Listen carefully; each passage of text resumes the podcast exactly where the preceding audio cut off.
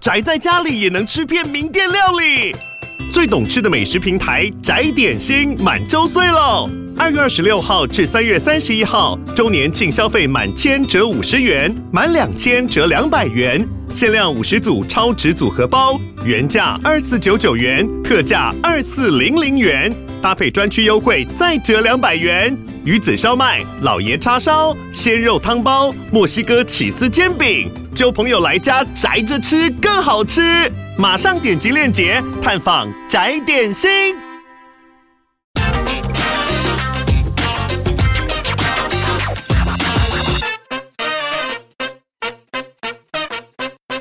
大家好，欢迎收听听经济，我是这集编辑室 On Air 主持人林安妮。听众朋友，最近有没有跟风抢买十支十付险呢？每次听到保险公司说要停售，似乎没买就会吃亏。不过，真的是这样子吗？这一集我们有两位优秀的金融线资深记者一起来解密。让我们欢迎深度内容中心资深记者邱金兰还有童泽荣，我们欢迎他们。大家好，我是邱金兰。呃，大家好，我是童泽荣。自从大家经历了这个防疫保单之乱之后，现在大家对这个保险呢，可以说是越来的越敏感哦。尤其听到这个停售，很多人都担心啊，现在不买，以后就买不到了。可是这个会不会也是这个保险公司的商业话术呢？我们赶快来请教阿兰姐，这一波的实支实付之乱到底是怎么发生的？好的，呃，其实金管会要改革实支实付医疗险的这个讯息呀、最早应该是来自金管会主委黄天牧，他去年底在一场有关。接轨 IFRS 十七跟 ICS 的这个保险商品转型研讨会上有提到，他说过去实支实付医疗险因为这个副本副本理赔造成了一些比较不好的现象，那未来呢会规划推动改革，落实损害补偿原则、损害填补原则。那几天后呢，今晚会在例行的记者会的公开说明呢，就也证实了这个要推动这个改革。那更加确立这个实支实付险这个改革的方向，但具体的做法跟时间都还没有出来哦。这个消息呢，就已经在市场快速的发酵哦，很多这个通路呢跟业务员就打电话提醒客户啊，赶快去搭这个末班车，因此呢掀起这个抢购热潮。那很多寿险公司呢，他看到当然会紧张啊，就赶快宣布停卖这个副本理赔的实质险。那也有业者呢，他说他会从严审核这个案件哦，这个都让保护呢更加恐慌，担心呢买不到实支险，所以这个瞬间这个市场可以说是一片混乱。那由于这个事情刚好发生在总统大选前，那主管机关的压力当然也很大哦。那他在跨年的这个周末呢，还发这个新闻稿说明说，今晚会呢并没有禁止保险公司。销售实支险，那保险公司宣布停售的都是这个接受医疗收据副本理赔的商品。那实支险商品呢，多数保险公司还有在在卖哦，并不是买不到。那其实呢，很多人都会支持金管会对这个实支险的改革，要落实损害填补原则，这个做法呢。这个方向都是被认同的，但是学理上呢，对于这种什么叫做损害填补原则，在认定上呢，可能也会有一些争议哦。譬如说，有人认为呢，这个人身无价嘛，哈，但是有人也会认为说，诶，医疗是有费用的啊，不是无价的啦，寿险才是人生无价嘛，哈，那是医疗险不是，那会有这些这个。对于这种这个医疗险呢，定位上的这个争议呢，会有不同的见解呢。这个也是导致这次这个实支险乱象的一个很大的根源。那为什么会这样呢？有人认为主要是他在保险法上面呢放错了一个位置哦。那我们的保险法是有把这个保险呢分成人身保险跟财产保险两大类。人身保险的原理呢，就是定额保险嘛。譬如说，呃，因为人身无价，那你跟保险公司买多少保单呢？它发生了事故，它就赔你多少。譬如说，你买死亡给付保险，这个保额是四百万的，那呃事故发生了，它就赔你四百万。那买一千万呢，它就赔你一千万。但是这个财产保险呢，它是损害填补。比如说，价值一亿元这个房子，它保了火险，那火灾事故损失是四千万，就会赔你四千万，而不是赔你一亿。因此呢，这个有人有认为说，医疗费用呢，它是会有一个价格在，也就是呢，医疗险具有财产保险损害填补的特质哦。但是呢，在我们的保险法里呢，却把医疗险它是归类在这个人身无价的人身保险里，也就是说，它可以重复跟多家保险公司投保。我们很多人都会跟很多家保险公司买寿险保单嘛，哈，就是重复投保的意思。那另外呢，在二十年前呢，一个大法官会议解释呢，他也强调说，人身保险呢，它不能适用。损害填补，因为它是人身无价嘛，所以可以重复投保。但呢，这个大法官会议的这个解释文里呢，它并没有去针对各种形态的人身保险呢，再加以区分，是医疗险呢，还是一般的寿险？那是不是所有的这个人身保险呢，通通都不能适用损害填补原则？它这个解释文里面并没有进一步的说明，因此呢，这让医疗险的这个定位呢，更加不明确。啊，有些学者他有提到说，像德国的保险法呢，它的规定就跟台湾不一样。它是在人身保险跟财产保险之外呢，它还有一个第三大类的保险，也就是介于人身保险跟财产保险两者之间的保险，就像像是医疗险等等哦。那所以有些学者呢，他会把这种介于定额保险跟损害保险之间的这种保险呢，称之为中间性保险。那回想到国内这个保险法呢，去看哦，它订定的时间是民国十八年，也就是九十几年前定的一个法律哦。那再加上后来这个二代健保用了很多这个自费项目，就刚好促成了这个实支险商品热卖，那也让这个医疗险的这个定位的问题呢，跟争议呢。从以前小小一个洞变成很大的一个洞，后来是前几年呢，主管机关曾经把它改成说，哎，一人最多只能买三张十字线。那但是呢，显然这个问题呢，还是没有办法解决。好的，这样听起来哦，就是这个大家对于这个学理上，这到底这个实支实付险啊，它它到底应该要做到什么程度呢？才是大家可以可以这个所接受的损害，到底要可以填补到什么情况呢？这个可能是这个在学理上可能大家都要去了解，但是在实务上呢，就会发现很多人哦，就是这一波为什么大家都要赶着去买那个实支实付险哦，就是因为可能觉得说这个看病有有人真的是会这样，就是说有人真的是这这当然是不健康，就是。是说有人生病了，然后靠着这个保单，哎，我就好像这边可以多请呃一张保单可以请一个钱，然后再有副本理赔，又可以再请一个钱，哎，有人居然好像是靠生病赚钱，这样听起来就是真的非常的不健康哎。那不晓得是不是这个缘故，让这个金管会他想要来推动这个医疗险的改革？不晓得阿兰姐请教一下哦，就是这一波的改革，既然是这个金管会他自己主动提及，代表他可能意识到有一些问题。那不晓得说这一次触动他要来推这医疗险改革的原因是什么？啊，是的。刚也有提到哦，金管会主委黄天牧，他去年底在出席一场有关接轨 IFRS 十七跟 ICS 的这个保险商品转型研讨会上呢，他有提出了这个实支险的一些相问题哦。那实际上他在这场研讨会呢致辞的时候，他有提出这个六项呢保险商品发展方向。那这六项商品呢，是金管会认为未来在商品发展呃方向上呢。他们认为可以进一步去跟工会业者呢来进一步讨论，看能不能让这六种商品呢成为未来这个发展的一个主流。那实支实付医疗险呢，这就是这六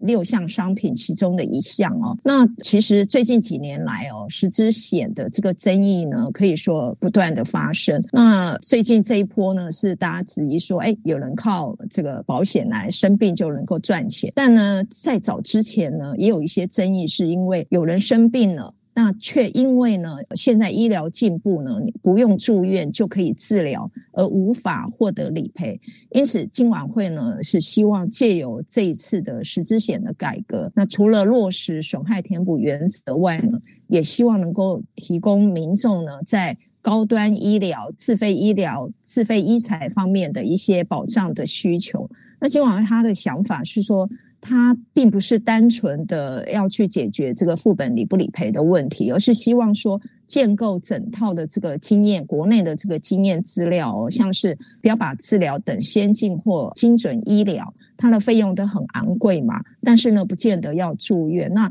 目前这个实支险又没有办办法保障这些高端医疗的需求，因此它随着这个新药及医疗科技的进步呢，将来如何把这些纳入医疗险的给付范围内，这些都需要靠这个经验的这个呃经验资料的的辅助哦。那再加上实支险副本理赔过去的一些争议呢，因此呢，主管机关觉得要对这个医疗险呢做一个一个一个很大的这个改革哦。那这个改革呢，当然就是刚刚提到需要国内经验统计资料的建置。那如果说你要落实损害填补的话呢，不能超额理赔之后，这个保险公司之间的这个损失分摊机制要怎么样建立等等，都需要时间来研究跟建置。简单来说呢，因应 iPhone 十七跟 ICS，保险公司呢，它会把过去以储蓄型商品为重心的这个商品结构呢，它会转成以保障型商品为主。而医疗险呢，就是这种保障型商品。那这类商品呢，将来一定会越卖越多。因此呢，你现存的这些问题呢，必须赶快设法解决，才能能够让医疗险市场呢，健稳健的这个发展。嗯，这样听起来，其实这个金管会推动这个医疗险改革这个背景哦，一来是国内的寿险公司都要接轨这个 IFRS 哦，然后所以它原本呢，它在这个产品上，它就面临一个要调整哦，势必要去调整，要不然它以后会很吃亏这种状况。然后再者是，其实金管会它也去因应到说现在的这个诶医疗的进步啊等等，很多很多的病其实哈，你不用住院，你可能门诊的手术啊就就可以完成了，但是。门诊手术完成之后，他又不符合过去那种保单，说啊要住院才可以请您什么什么的。所以其实这一整套，它其实是在跟这个当下这个时局哦，因为有变动，所以去做这个理顺哦。就是尽管我们可以说，这个尽管它其实是在理顺这个国内的这个医疗险市场啊。不过站在这个消费者这一端呢、就是接下来我们要来请问一下泽荣哦，当这个市面上，因为看虽然说金管会。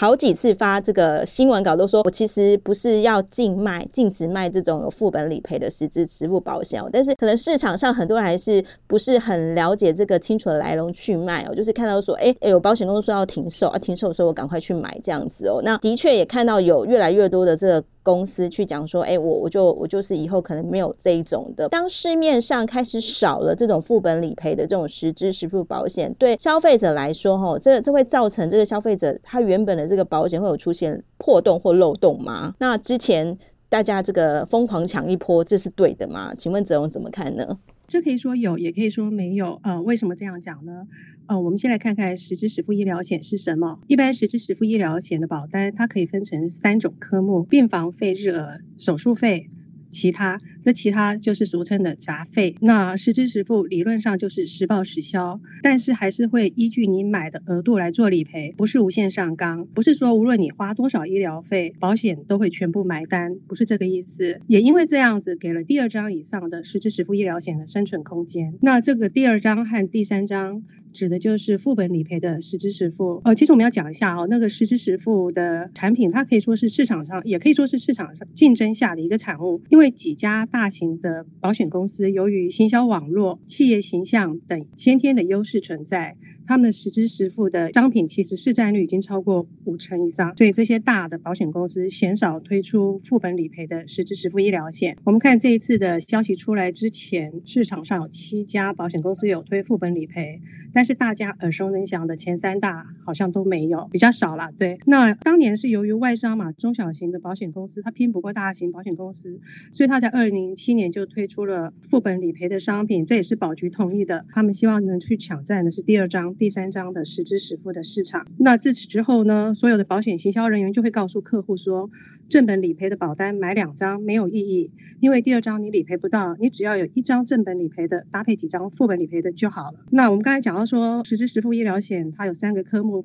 病房费、日额、手术费和杂费，理论上就是实报实销，但是你可能会有，因为有上限，你可能会有不够的情况，尤其是在台湾的单张的实支实付的限额相对比起，譬如说香港、新加坡。或是北美市场来讲，我们算是偏低的哦。通常一天买到住院三千，杂费二十五到三十万，就算是蛮高了。所以您可能就会有需要到第二张，为什么呢？首先，你是可以有效的转嫁你的医疗费用，其次可以降低被拒赔的风险。在自费医疗项目越来越多的今天，每张实支实付险都有，呃，实支实付都有限额嘛。我们刚才有提到，你多买一张副本理赔，你超过第一张的支出，你可能就可以被保障到。其次是每一家保险公司的理赔的认知不一样，有可能你同一份单据，A 公司是可以理赔，但是 B 公司不理赔。所以你有两张，你就不会有被拒赔的风险，因此这就出现了所谓的双十资。但是另外还有一个问题，就是生病住院造成的损害，哈，呃，范围远比大家想象中的还要广泛，不是只有我们刚才提到那些住院啦、手术啊、处置等费用，还有病人本身和照顾他的家属，你可能因为这次的生病要请假，会造成收入中断，甚至还有人要请看护，这些费用都是一个叫呃，我们可能他们保险业务人员会告诉我们说，这叫做隐形的损害，或者是说机会成本，你这些也要保障了，保障到啊，那你要怎么保障？以前这些隐形的。损害、无形的损害，你可能就可以用一张终身医疗险的理赔来弥补，也就是采取一张实支实付搭配一张终身医疗险的日额型商品，用日额的额度来补偿这些收入中断的损失。但是现在很多，刚才阿兰姐有讲到说，呃，现在很多医疗可能不需要住院，你门诊手术就可以完成。你没有住院的话，你终身医疗险的日额，你的你的理赔就启动不了，收入补偿的那个状况就不存在。这时候就来了三十支，你要第三张来弥补你的收入中断的隐形损失，所以就会从双十支又进阶到三十支，这个合不合理？其实可以回到刚才我们也提到说，金管会这是要导正的方向，就是要做损害填补原则嘛。你说收入中断的隐形损失用实支实付来填补，总觉得好像有一点奇怪，好像有点挖东墙补西墙。你这就是移花接木吗？还是张冠李戴？不知道该怎么形容，就是怪怪的。因为你实支实付的医疗险本来就是提供的是医疗方面的保障，而不是你收入中断的保障。就好比你买车损险，你是理赔你车子撞坏，不是理赔你车子被偷。对，所以你拿医疗险来理赔收入中断是很牵强。但是我们的业界一直都是这么做，而且是这么样的去教育我们的消费者。那我们提到刚才安妮有问到说，嗯。保障有没有缺口的问题？少一份理赔当然是会少一份保障，这是没有错。但是你也许可以用一些其他的方式来弥补。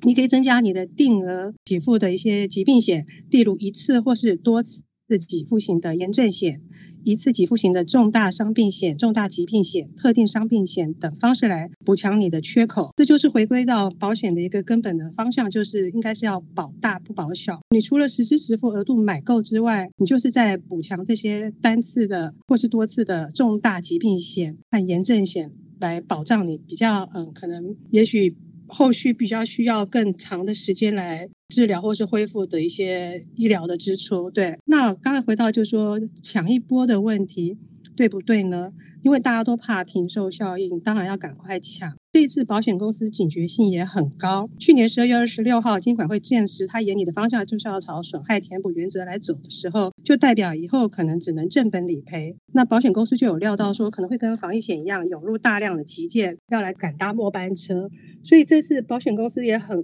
火速的，在三天之内，就有五家保险公司原本有推副本理赔的，就陆续宣布停售下架，或者是收紧他们的核保保险政策。嗯，就是因为担心停售效应，抢搭末班车的保。保单会像防疫保单一样这样大量涌入，然后揽太多业务在身上，风险过度集中，保险公司怕被灌爆，所以就赶快把门关了起来。目前还有极少数的保险公司可能还有副本理赔商品，消费者你要不要抢一波？我认为说你要回归到你的实际需求，不妨趁这个机会先盘点一下你手上的保单还有哪些，因为通常寿险公司销售的实支实付医疗险要搭配主契约，所以买起来也是不便宜。那刚才讲到说那个实支实付医疗险有三个科目，其中最重要的就是杂费这。一项，因为现在医疗技术啊，你可能能够领到日额的条件会越来越难。以前要住院的，现在可能门诊手术就可以完成，但是你又可能会有一些什么人工水晶体啊、支架这些医材的支出也都不便宜，所以还是得从杂费来支出。所以以前实支实付可能你要看张数，未来你实支实付看的是额度，你额度买够了，张数反而不是这么的重要。好的，哇，这个果然是这个专家哦，就是点清了这个方向哦。虽然说这个未来市场上不是，其实现在开始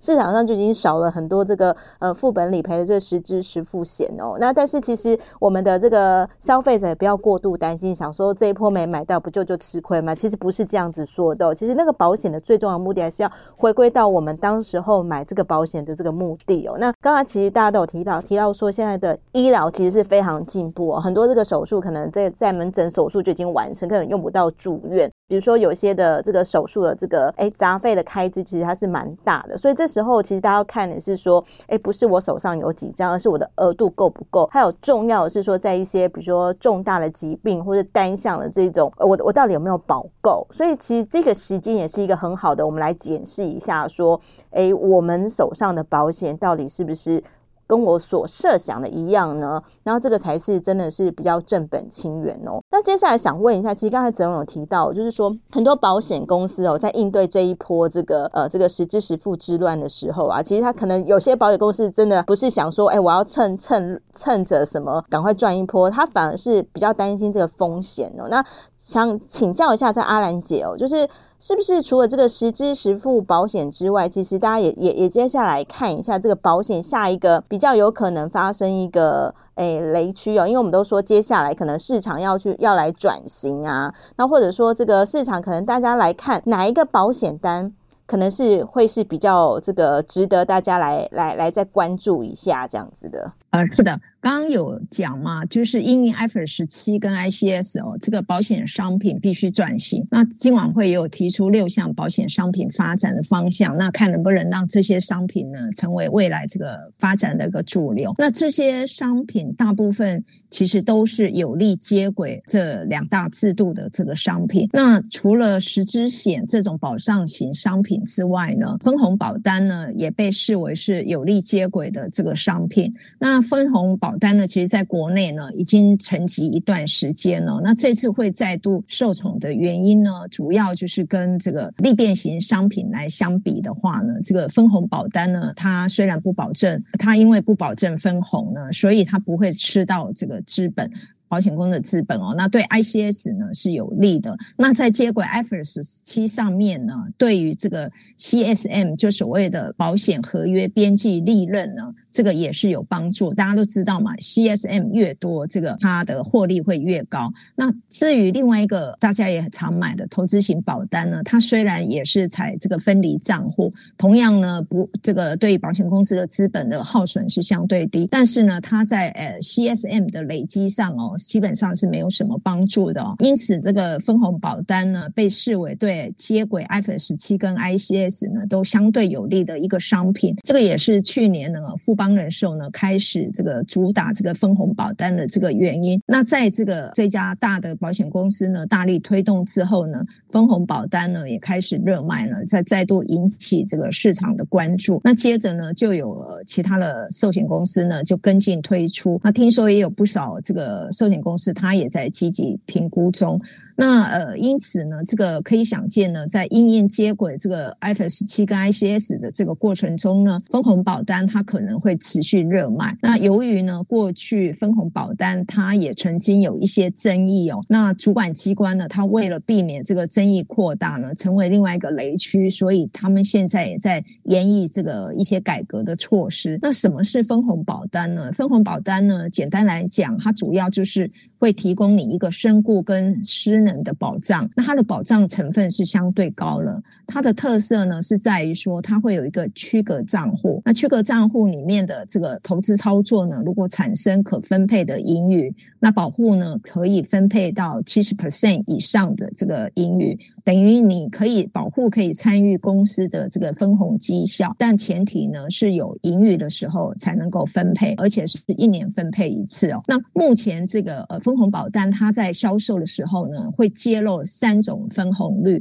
一个高分红，一个中分红，还有一个低分红。那其中中分红呢，也就是一个最可能的分红。那过去比较常碰到的争议就是呢，有些公保险公司啊，当初宣称说这个最可能的这个分红啦、是多少几 percent 这样，但是呢，连续好几年了，完全都没有做到，等于跟当时这个业务员在招揽时的这个期待呢差很多。那保护呢就会去去克数这样子。那有这些就是分红保单呢，过去曾经有这些争议，但国内呢目前对于这个分红保单的规范非常的少，听说大概只有两个函令。那但是呢，像香港啊、新加坡啦，他们分红保单卖了很多，在相关的规范上呢也很完整，也比较多。因此，金管会呢，他们现在正在收集比对国外的这些资料，想要来纳入这个定定这个呃分红保单规范的一个参考。譬如说，如果呢连续两保险公司连续两年呢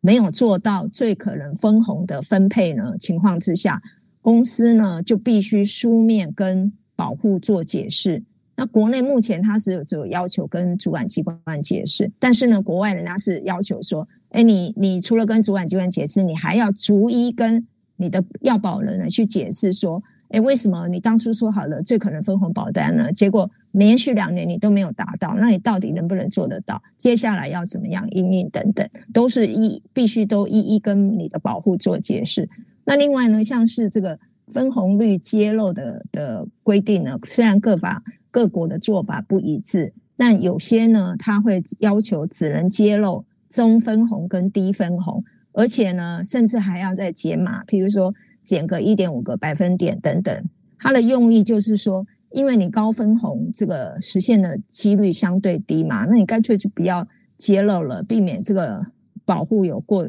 这个过度的期待。那中分红跟低分红呢？呃，要揭露，这甚至还要再解码，就是同样的意义，就是说，希望你保护不要认为说，哦，看到那个数字，呃，五点几个 percent，六六六个 percent 的这个分红率就很很吸引你，但实际上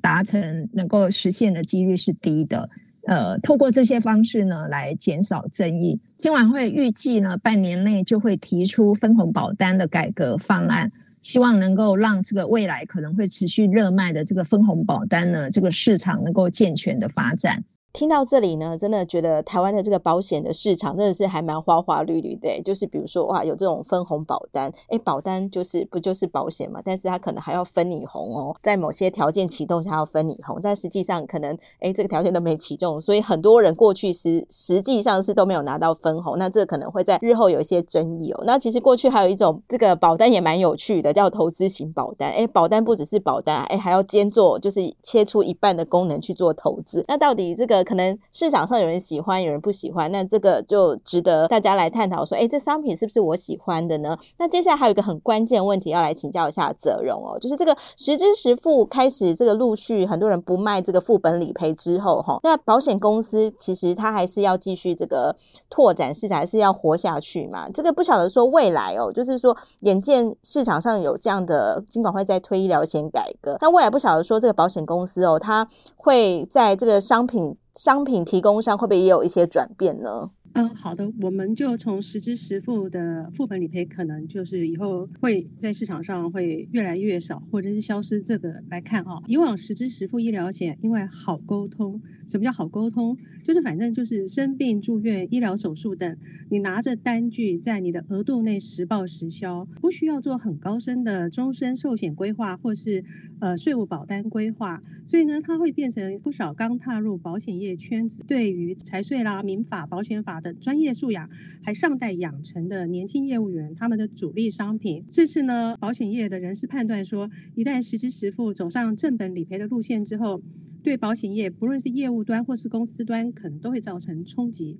你看好改成正本理赔，就是当你在买超过一张以上的实支实付商品的时候，申请理赔的时候呢，保险公司是要按照比例来分摊理赔金额。嗯，比如说你这张单据是一万块，你可能到时候理赔就是 A 公司理赔六千，B 公司理赔四千，按照你跟不同公司买的不同额度，照比例来分摊。可是消费者一定不会喜欢这样子按按额度来分摊哦，因为这样很麻烦。你以前拿到副本理赔是 A 公司一万，B 公司也是一万，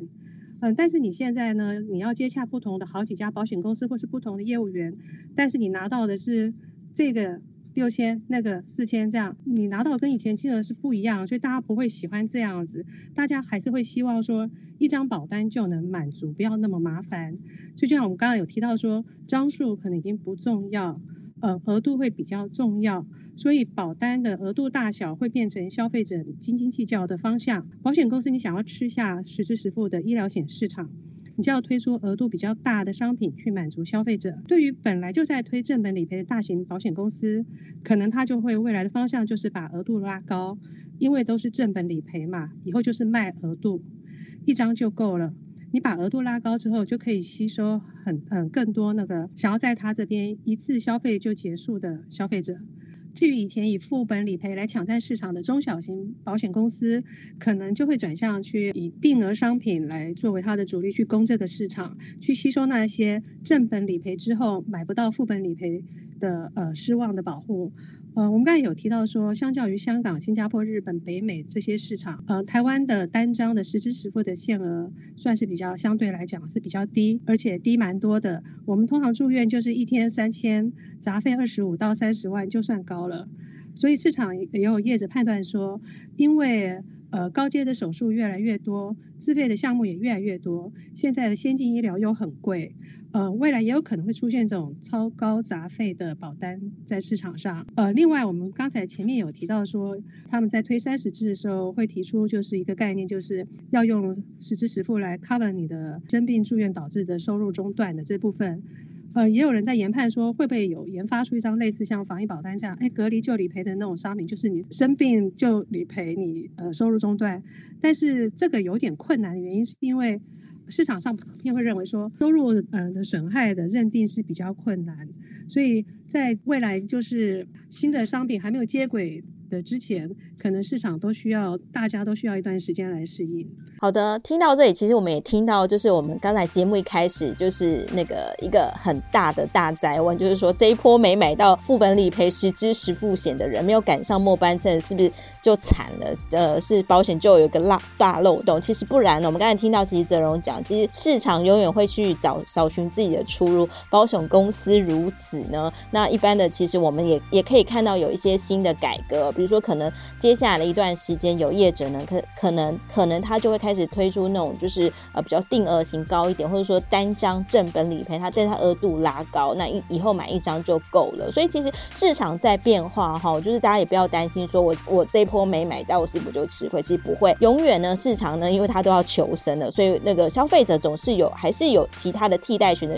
或者呢也许是更好的选择哦。所以这一波真的不要太焦虑这样子哦。好，今天我们谢谢阿兰姐还有泽荣来节目当中跟我们分享，希望对听众朋友们有所帮。助，如果有兴趣，都可以到我们今日报的网站来阅览相关的文章。我们这一集的这个专题故事非常好玩哦。阿兰姐跟泽荣各做了一套这个关于实支实付，所以我们其实只要上今日报的网站呢。在这个搜寻霸呢，只要输入十支十付加上这个邱金啊，或者十支十付加上童泽荣，我们就可以看到很多丰富的这个十支十付的这个故事哦，可以来好好我们参详一下，来想一下这一波我们到底要怎么怎么来调整我们的医疗险，这样会比较好。好，喜欢。喜欢我们节目，也记得给我们颗星的评价。如果有任何想听的节目，或是对本期节目有什么问题呢，也欢迎留言告诉我们，或是写信告诉我们。好了，我们这一集就到这里喽，也谢谢阿兰姐，谢谢泽荣，谢谢听众朋友，谢谢大家，谢谢大家。